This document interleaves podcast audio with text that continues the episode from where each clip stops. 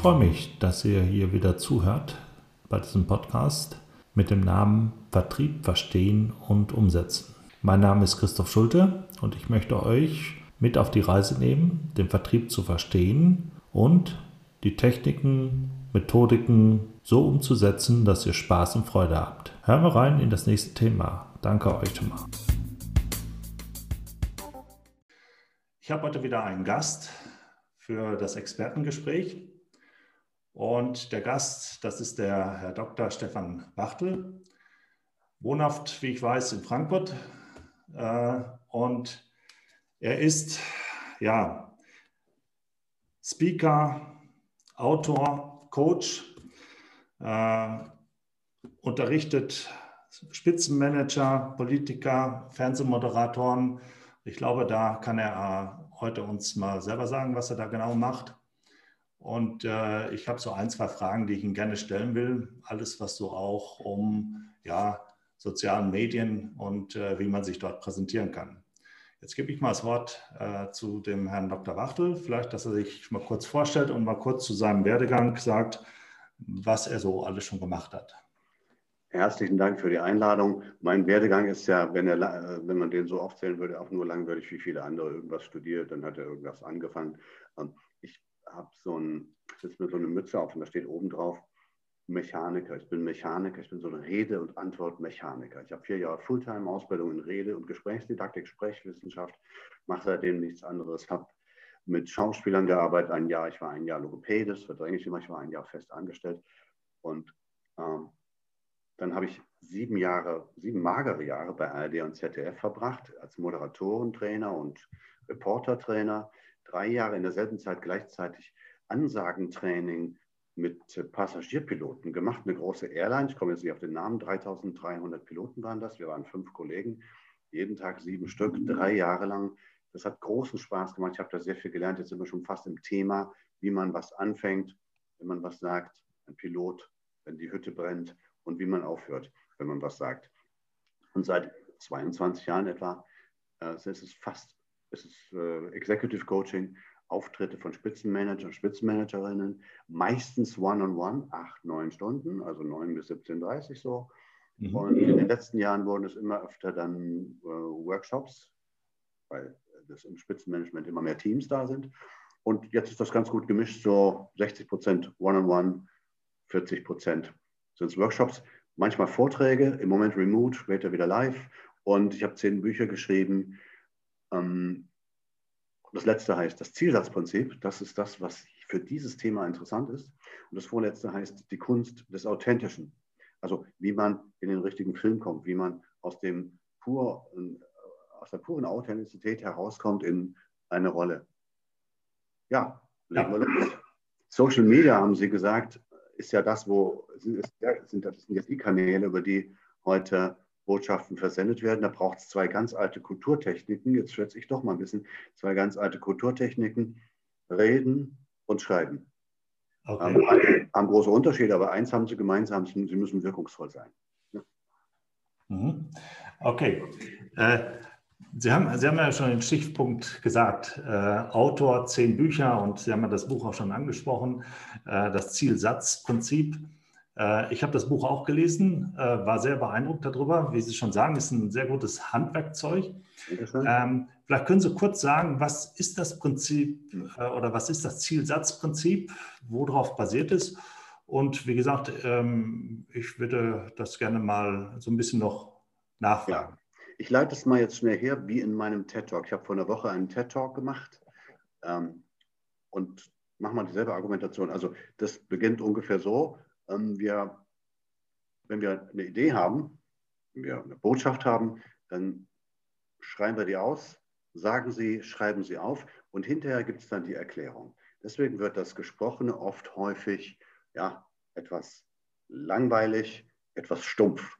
So, und wir reden über Inhalt und ich bin der Überzeugung, dass Inhalt in der Rhetorik, das ist mein Fach, deutlich wichtiger ist als die Form. Es muss beides zusammengehören, Inhalt und Form müssen zusammengehören. Sie kennen wahrscheinlich diesen Blödsinn mit den 7% Inhalt, auf die es ankommt. Das waren zwei Studien von 1967, Albert Morabian. Äh, der würde sich im Grabe rumdrehen, wenn er hörte, dass wir heute sagen, es kommt auf 7% Inhalt, es kommt auf die also auf den, nur zu 7 Prozent auf den Inhalt an. Es kommt sehr auf den Inhalt an und auf den Inhalt kommt es besonders an in puncto Struktur. Wie fange ich an? Wie höre ich auf? Wie baue ich das auf? Und es gibt, wie gesagt, diese beiden Formen. Das gibt die, die etwas stumpfe Form, die mit dem Wichtigsten beginnt und irgendwo uferlos endet. Mhm. Kennen wir alle. Und es gibt eine scharfe Form. Und die scharfe Form ist die wirkungsvollere. Und ich habe seit ganz vielen Jahren damit zu tun, Menschen von stumpf zu scharf zu führen.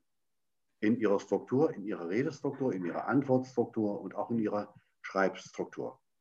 So, es gibt vier basale, ich, vielleicht darf ich mal ähm, den Bildschirm teilen, dann könnte ich schon mal, dann hat es mehr Nutzwert, was ich hier schwätze. Oder ich mache es mal nur kurz, es gibt so vier basale, können wir später mal basale Formen. Es gibt einen Kasten, der langweilige Kasten, der deutsche Ingenieur redet in Kästen, Textchart, Text und so weiter.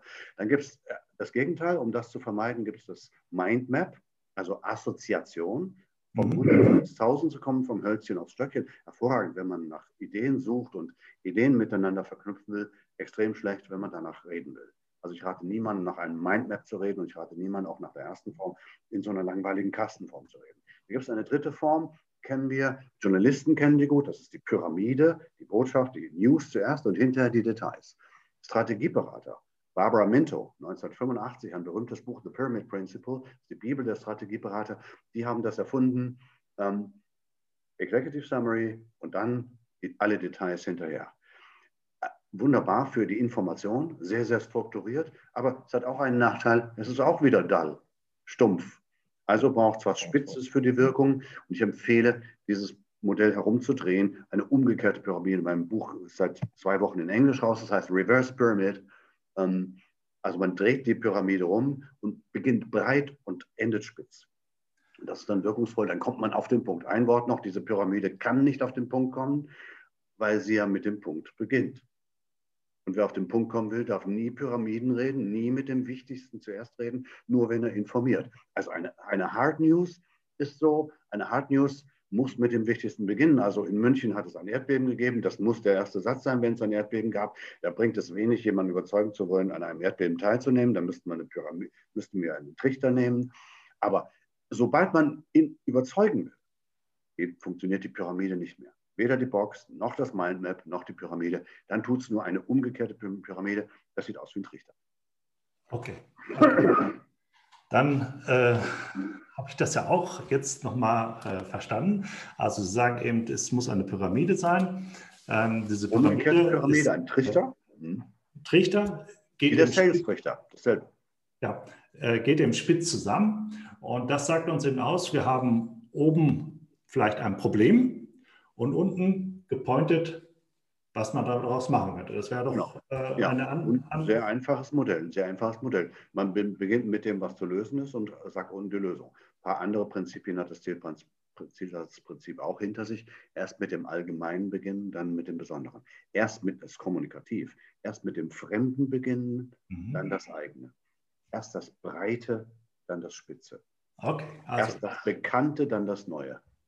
Okay, dadurch haben wir eben verschiedene Facetten oder verschiedene Bereiche, wo wir immer wieder eigentlich das gleiche Werkzeug ja. nutzen können. Ja, ja, ja. Mit anderen Wordings, wenn ich so definiere. Ganz genau, ganz genau.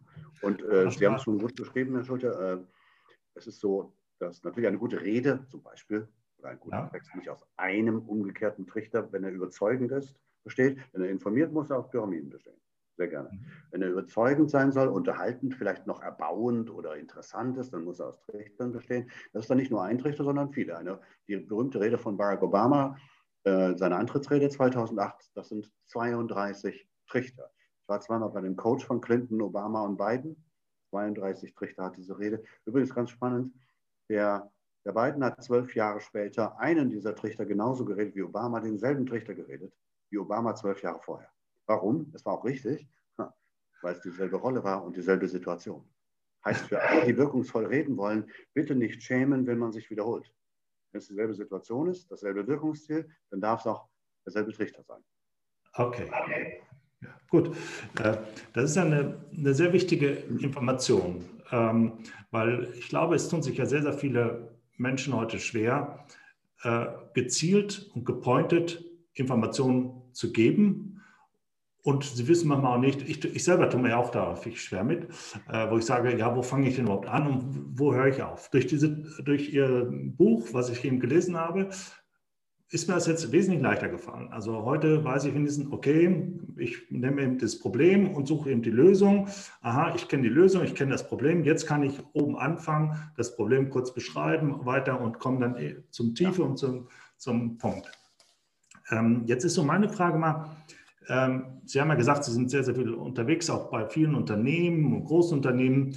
Äh, wird diese Technik auch heute schon in, äh, in dem Marketing, Vertrieb, so in den äh, sozialen Medien auch so genutzt. In sozialen Medien muss ich ja äh, regelmäßig Content bringen, wie man so schön sagt, und der muss ja gepointet sein.